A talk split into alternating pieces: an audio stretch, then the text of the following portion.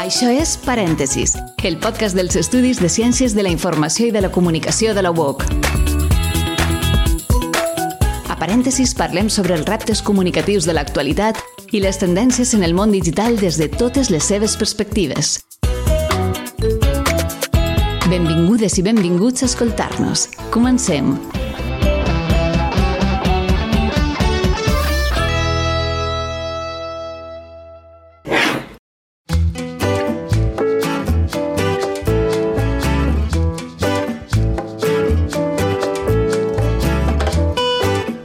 Somos Mireia Montaña, Tony Roch y yo misma, Lluc Massaguer, profesores de los estudios de información y comunicación de la UOC, y os damos la bienvenida a nuestro nuevo capítulo de Paréntesis.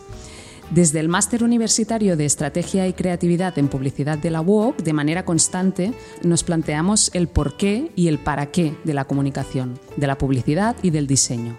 ¿Qué sentido tiene si no pensamos en el contexto, en el entorno, en aquellas personas a las que nos dirigimos o en aquellas personas uh, que nos acompañan en nuestro camino creativo?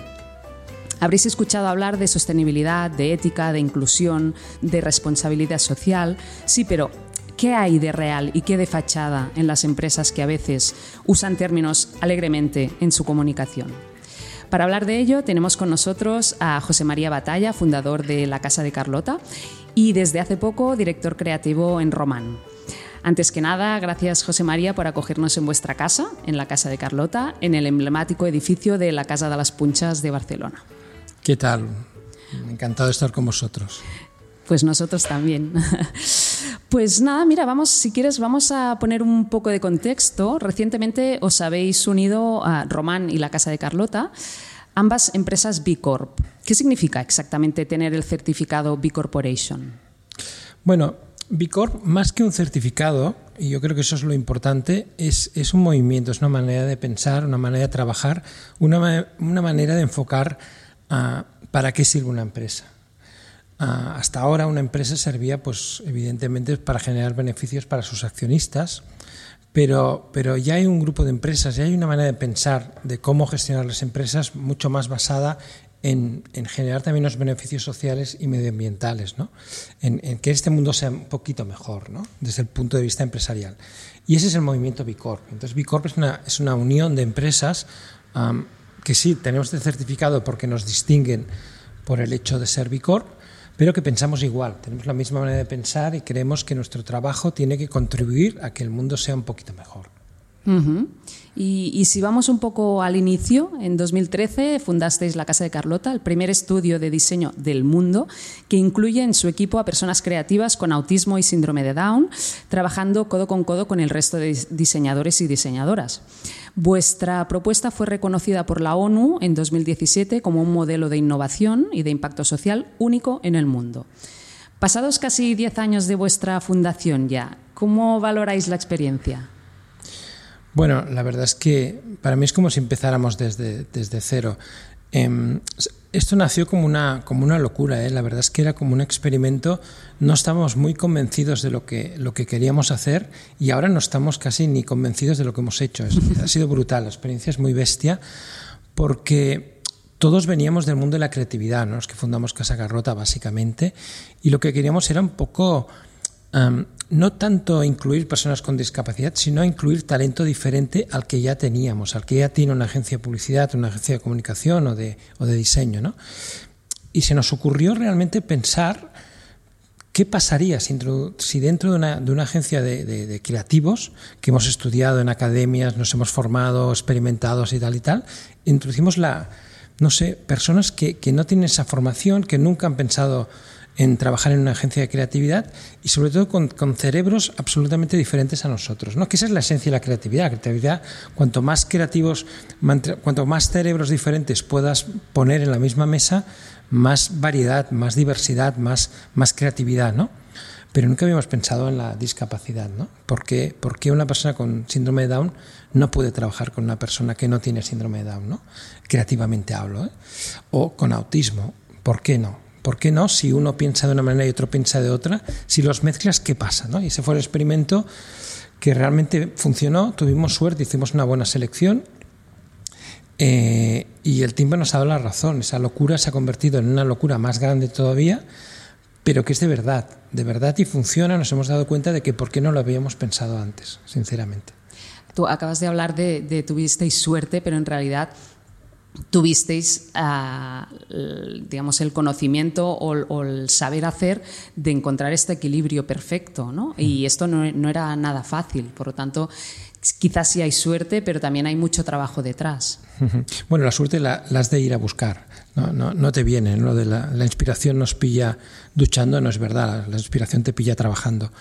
Eh, pero cuando digo suerte me refiero a que tuvimos la suerte de que esa primera selección, porque um, hay, hay, que remarcar que somos un estudio de diseño profesional, o sea, los que trabajamos para marcas grandes, pequeñas, pero que nos pagan por nuestro trabajo y competimos en igualdad de condiciones con cualquier otro estudio.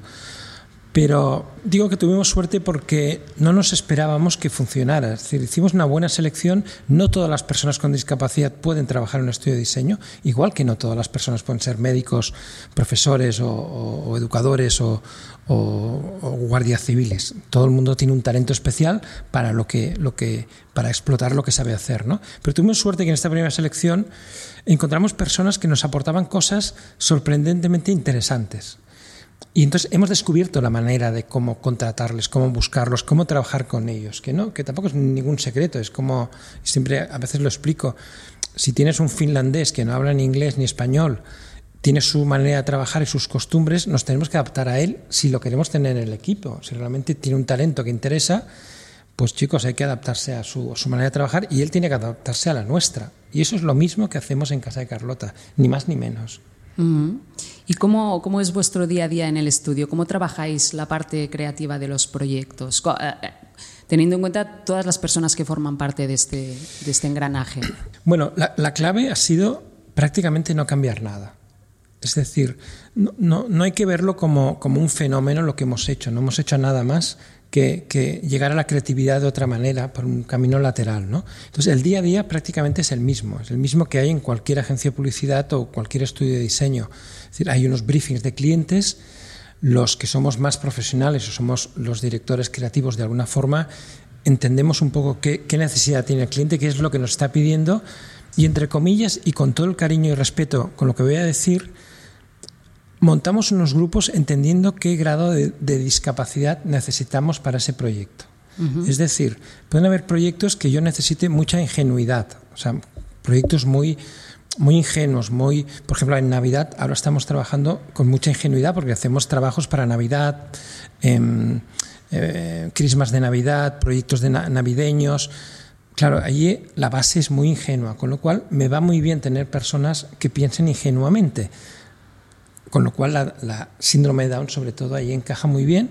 Algún tipo de síndrome de Down, porque hay otros síndrome de Down que ingenuos no tienen nada. O incluso estudiantes muy, muy, jóvenes que, o gente muy mayor que tiene esa ingenuidad en su piel. ¿no? Entonces montamos el equipo ad hoc de trabajo para esa, esa especificación de trabajo. ¿no? Y esa es la diversidad, eso es lo bonito, ¿no? porque estamos hablando ahora de discapacidad, pero aquí hay gente muy mayor trabajando con gente muy joven, ¿no?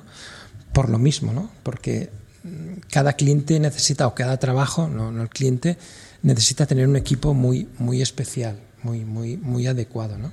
En realidad sería lo mismo que cuando vas a escoger un ilustrador o ilustradora uh, para un proyecto. ¿no? Claro. Uh, vas a escoger un estilo, vas a escoger una manera de trabajar que te encaje con este proyecto. ¿no? Al final es un poco eso claro. también. Sí, sí. Es decir, lo que proporciona Casa Carlota es esa, esa variedad de estilos, ¿no? pero sabiendo que hay un estilo muy concreto que, nos lo aportan precisamente la discapacidad. Eh, el tener en mi equipo personas con síndrome de Down que llevan trabajando con nosotros 10 años, eh, que se han integrado en el equipo y saben que están trabajando para unas cosas muy concretas y que los tenemos por una capacidad concreta que ellos nos han enseñado y que el resto del equipo no tiene. En algunos casos es la ilustración, en otras puede ser la tipografía, cómo, cómo hablar, cómo cómo traducen a, a, a, incluso los textos, ¿no? cómo hablan, cómo, cómo redactan los copies, los, los, redactores. ¿no? Es muy interesante, muy interesante. También es verdad que, que por el hecho de que tengamos personas con discapacidad no quiere decir que, que todo lo que salga de Casa Carlota suene a discapacidad, ni mucho menos, ¿no? al revés. eh, a veces la transformación de una cosa que empieza desde el cerebro de una persona con discapacidad, luego pasa por un profesional y ahí ha pillado una idea que es muy surrealista y a lo mejor eso es lo interesante realmente, ¿no? Es difícil, pero bueno, yo, creo que la magia está ahí detrás, ¿no? Y sobre todo la parte, la parte importante es la parte social, que ahí sí que creo que, que la generación de impacto social ha venido dada por este hecho, ¿no? Pero no la buscábamos. Eh, referente a esto, y, también lo has apuntado un poco antes, ¿qué piensas de la palabra inclusión? ¿Es, adecuada a vuestro proyecto o quizá deberíamos hablar de trabajo en equipo donde cada persona aporta lo mejor de ella misma al mismo nivel que el resto de compañeros y compañeras? Bueno, hay una frase que, no es mía, pero, pero la digo muchas veces, ah, que cuando hablamos de diversidad, la diversidad es que te inviten a un baile. Pero la inclusión es que te saquen a bailar. ¿Vale? Que es muy diferente, ¿no? Entonces, para mí, sí que trabajamos la inclusión, ¿no? Porque estas personas vienen aquí por lo que saben hacer y los queremos por esto. No los queremos para cumplir una ley o para, para, decir que somos muy guays y que aquí trabajan personas, pues bueno, en riesgo de exclusión social. No, realmente somos un poco egoístas, ¿no? un poco cabrones. Eh, los tenemos porque porque sabemos que gracias a ellos somos diferentes y tenemos un valor diferencial, ¿no? Si esto le llamas inclusión, sí, tiene una parte de inclusión, porque si no estas personas no estarían en, un equipo profesional, no estarían en una, empresa ordinaria. Eh, y ahí sí que es inclusión, pero lo sacamos a bailar, es que son los reyes del baile en muchos casos.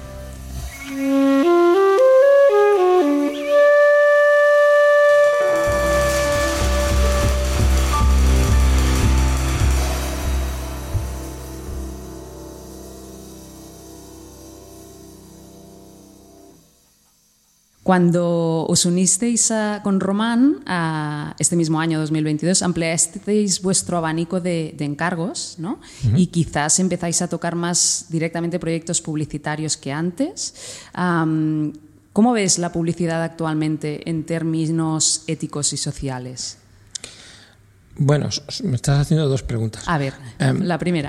la primera, la ventaja de estar con Román, con Román ya coincidíamos. Román es una agencia de comunicación enorme, muy importante, con, que trabaja con marcas, em, eh, con muchas marcas en este país y a nivel internacional. Y nosotros somos una parte más del engranaje. Quizá aportamos diseño y creatividad, que no era la gran especialidad de Román. Román son especialistas mucho en temas de comunicación corporativa, temas digitales, temas de eventos, pero no especialmente en creatividad. Yo creo que Casa Carlota les aporta esta pata que no tenían, con lo cual completan mucho más su portfolio de servicios para la reputación de una marca. Y además coincidimos en valores. Román es una empresa Bicorp, también como nosotros, y ellos también con su trabajo también quieren cambiar el mundo, ¿no? Entonces el, hecho de tener a Casa de Carlota pues incrementa mucho más esta potencia, ¿no? Somos más potentes, ¿no? Y luego la segunda pregunta del mundo de la publicidad eh, y la comunicación en general, yo, creo que, que, tiene que ver con las marcas, ¿no? Yo creo que las marcas y las empresas se han dado cuenta de que, de que han de explicar el porqué de las compañías, ¿no? Se han, se han dado cuenta de que no todo es generar beneficios para sus accionistas, que no todo es negocio, negocio, negocio y vender y vender y vender, porque llega un momento que los consumidores, que son los que les compran los servicios y los productos, ah, entienden que las marcas han de dar un pasito más allá y, empezar a comprometerse en la solución de problemas sociales y medioambientales. Nosotros indirectamente con Casa Carlota hemos solucionado, bueno, no, hemos solucionado, pero hemos intentado ayudar y contribuir a la, a la, inclusión de personas en riesgo de exclusión. ¿no? Eh, pero creo que las empresas ya lo están haciendo en muchos aspectos, en temas medioambientales, en temas sociales, en temas de, impacto. Y eso es lo que, lo que es bueno de las empresas. No todas pueden ser B Corp, porque no pueden, porque es muy exigente ser B Corp, pero sí que todas están dando pasos adelante. ¿no? Yo creo que el trabajo de las agencias de publicidad y de comunicaciones ayudarles en este tránsito, ¿no? estar con ellas y ayudarles, porque no es fácil pasar de un día a otro y creo que aquí las cosas se han acelerado bestiales. ¿no? Cuando vas a la playa y te encuentras mierda flotando, pues te das cuenta de que estamos en noviembre y vamos en manga corta, pues empiezas a, darte cuenta de que eso que decían del impacto climático, el cambio climático, es de verdad, ¿no? Entonces, bueno, ¿qué podemos hacer todos? ¿Qué pueden hacer las empresas, los particulares, el gobierno, la administración y el presidente de Cuba? Es decir, todos tenemos que meternos aquí o si no es del planeta. Bueno, el planeta no, el planeta seguirá igual, pero nosotros no estaremos. Segurísimo, además. Um, ¿Crees aún así, de esto que comentabas, que, que queda mucho en los anunciantes de, de whitewashing, o, ¿no? de limpiar la cara un poco de sus, de sus valores o mostrar unos valores que quizás no son tan profundos? Claro, totalmente. Es decir, que ahora nos hemos vuelto locos y las cosas hay que hacerlas, hay que hacerlas bien y comunicarlas bien. ¿no? Y entonces yo no dudo de las buenas intenciones de las marcas, de las empresas, porque todas lo hacen. Porque, y es muy difícil, es muy difícil no, no, no contaminar en el ejercicio de la profesión que tenemos. Todo el mundo, solo por respirar ya estamos contaminando. ¿no? Entonces, es muy difícil que una petrolera de golpe y porrazo um, cambie el planeta, pero están haciendo muchas cosas. Y hablo de petrolera, pues son las pobres a las que les caen todos los palos. ¿no? Pero, pero lo que no podemos hacer es, de golpe y porrazo, uh, aparentar de que somos um, la salvación del mundo. ¿no? Entonces hay que ir paso a paso y hay que saber comunicarlo. Porque la gente no es tonta. El hecho de que pongas una persona en silla de ruedas en un spot.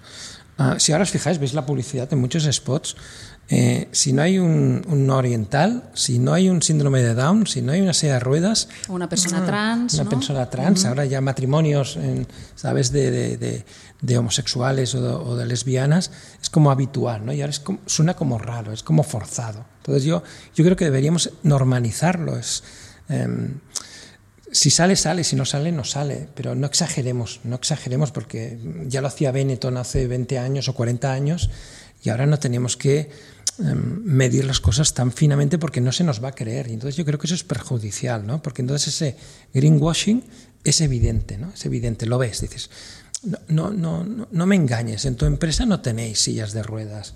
Es igual, es que no pasa, no pasa nada. nada si no las necesitáis, si no necesitáis personas con discapacidad, o no las podéis tener, pues no las tengáis. Es decir, yo, o si las tenéis es porque están, no, claro. no, no, no, para mostrarse, ¿no? Claro, es decir, no. Yo recuerdo antes, cuando era más joven, que ibas a las empresas y veías gente con, bueno, personas con síndrome de Down en la recepción ¿no? de las oficinas o repartiendo cartas. Dices, ¿esto qué es? ¿Realmente él quiere repartir cartas? ¿Lo mejor que puede hacer en su vida es repartir cartas? ¿O tiene a lo mejor un talento oculto o puede hacer algo mejor para, para su vida, no?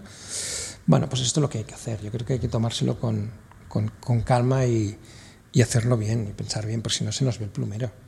Se nos ve. ¿Y, y, ¿Y, crees que las personas consumidoras lo ven? Sí, sobre todo las nuevas generaciones que ya no, no se la cuelas. Que la gente no es tonta, ¿no? Como decía que el anuncio de Yo no soy tonto, uh -huh. pues es lo mismo, es verdad. Antes la publicidad tenía dos canales y radio y punto pelota, pero ahora ya hay redes sociales eh, los, la, las, los, sobre todo las nuevas generaciones están muy, muy escarmentadas y son, son las que provocan estas cosas. ¿no? Entonces las, las, marcas, los publicitarios, las agencias de comunicación tenemos que ir con mucho cuidado y decir las cosas tal como son, de una forma honesta, transparente e intentar hacer las cosas bien. Si las haces bien, nadie te va a pedir más. Nadie te va a pedir más. O sea, nosotros intentamos, por ejemplo, no explicar demasiado el hecho de, de que, cuál es la composición del equipo. Cuando vas a un restaurante, ¿Te importa mucho si el cocinero es austrohúngaro o es, um, le falta una pierna? Vas por el bistec, no vas por el cocinero. Pues aquí es lo mismo. Trabajemos así y hagamos las cosas mucho más fáciles. Um, en, en, este, en, esta línea, ¿cómo crees que podría mejorar la comunicación y, y, la publicidad en estos aspectos de verdad o de, o de honestidad o de ser transparentes? Bueno, Um, siendo honesta, yo creo que siendo realmente honesta. Es decir, no, la publicidad siempre tenemos la tendencia de exagerar las cosas, es una seducción de consumidores. Y yo creo que ahora ya no hay que seducir, ahora hay que explicar verdades, explicar cosas reales de verdad y que te crean por el impacto que tú generas, ¿no? Por, por yo como consumidor, ¿qué gano si te compro a ti la magdalena o qué gano si te compro a ti el móvil?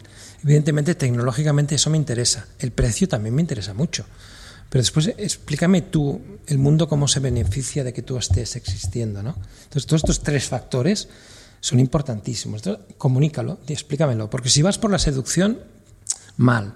Si vas porque eres muy bueno, mmm, algo detrás puede fallar. Con lo cual hay que medir y equilibrar muy las cosas y evidentemente ser muy creativo cuando explicas las cosas que, y, ser, y, ser, y ser fresquito y, y bueno, ¿no? tampoco hay que ponerse tristes ¿no? y sacar osos saltando mm, de, de, placas de hielo delgado y famélicos porque, porque, bueno, eso no creo que ayude a cambiar las cosas, como tampoco ayudaba cuando a la hora de comer te sacaban anuncios de, de niños famélicos con moscas en, en el ombligo, ¿no? Pues, pues, eso no es buena publicidad. Uh -huh. Sí, yo eh, escuchándoos desde esta perspectiva del consumidor, hay, hay como dos cuestiones que, que, habéis sacado ahora que para mí son muy importantes. Eh, quizás un tema más de las grandes empresas, ¿no? pero yo cuando oigo ahora que todas las empresas, por ejemplo, energéticas, eh, saltan al carro de cuidamos el medio ambiente y, y, utilizando además estos tonos, buscando esta empatía, a, a, mí me salta automáticamente, yo que no, no soy de las nuevas generaciones, pero a mí me salta igualmente un cierto enfado, de decir, oh, qué oportunismo, ¿no? Eh, y yo no sé esto, cómo lo abordáis con, con las marcas. Mmm, por un lado, y luego hay otra cosa que se me, me ha venido ahora mismo, que es eh, una de las cuestiones que a veces hemos hablado alrededor de la sostenibilidad, sobre todo, que es quizá uno de los temas que a mí me interesan más, es cómo, cómo llegar mejor, cómo comunicar, cómo ser mejores publicistas en relación con la, los cambios de, de, hábitos que tenemos que abordar o las pequeñas cosas que podemos hacer en el, en el día a día.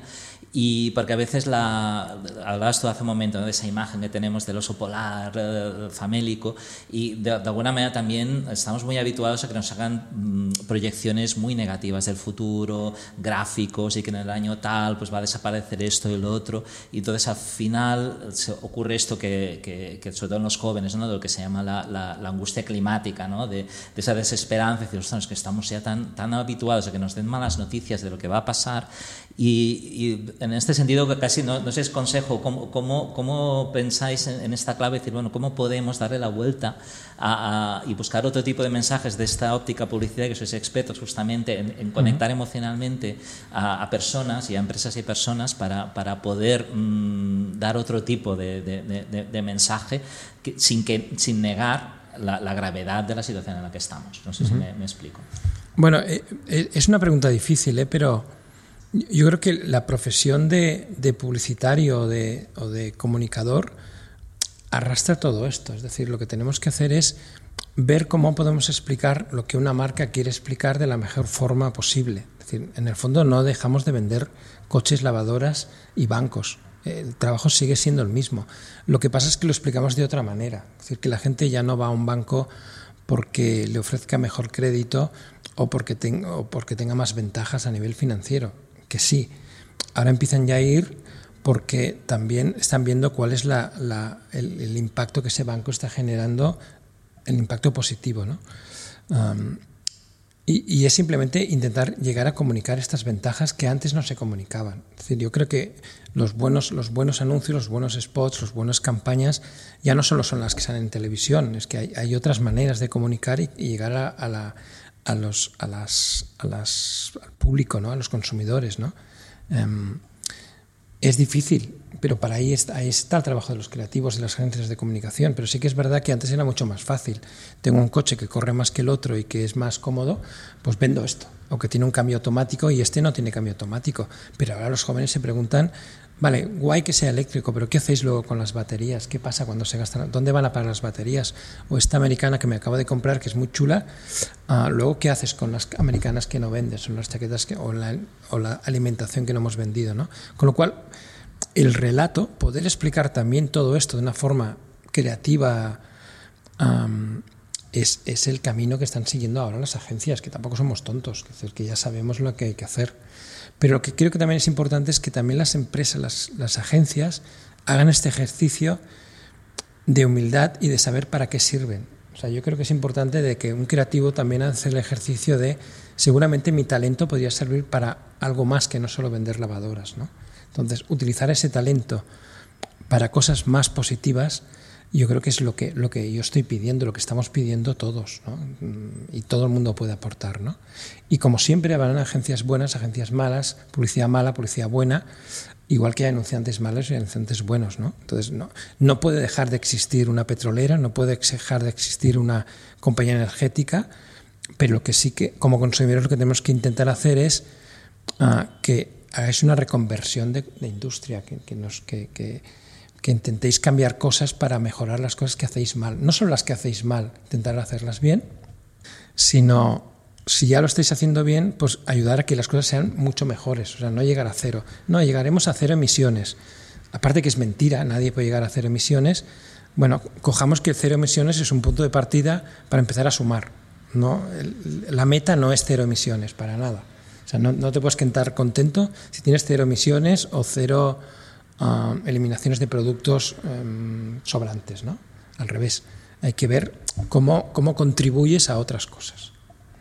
Pues, no sé si te he respuesto a la pregunta, pero es que es muy difícil. Lo sé, lo sé, lo sé, pero quería aprovechar la oportunidad, ya que estamos hablando de todas estas cosas, porque es algo que, me obsesiona, yo lo reconozco. Sí, nada más también, a ver, yo tampoco tengo la verdad infinita, veo lo que más o menos veo y sí que somos muy, muy obsesionados en lo que pensamos. Eso es Casa Carlota y Román, básicamente. Pues ah, lo dejamos aquí. Hemos, hemos tocado varios temas muy interesantes que nos hacen pensar, nos hacen ah, ver prácticas que nos parecen distintas a lo que conocemos como con las agencias de comunicación, pero que al final detrás hay honestidad, hay verdad y solamente esto, ¿no? Parece más sencillo de lo que, de lo que hmm. nos puede parecer al principio. Así que muchísimas gracias, José María, y, y, muchas gracias a, todos aquellos y aquellas que nos estáis escuchando. Y hasta la próxima. Gracias ah, otra vez para acogernos aquí en, la casa de Carlota, ah, aquí en Barcelona, y, y, hasta muy pronto. Muy bien, pues gracias, ha sido un placer. Espero haber dicho muchas tonterías y, bueno, que todo el mundo todo el mundo puede, puede levantarse al día siguiente y cambiar, cambiar el mundo. Seguro. Totalmente. Muchísimas gracias. A vosotros. Gracias. Això és Parèntesis, el podcast dels estudis de Ciències de la Informació i de la Comunicació de la UOC.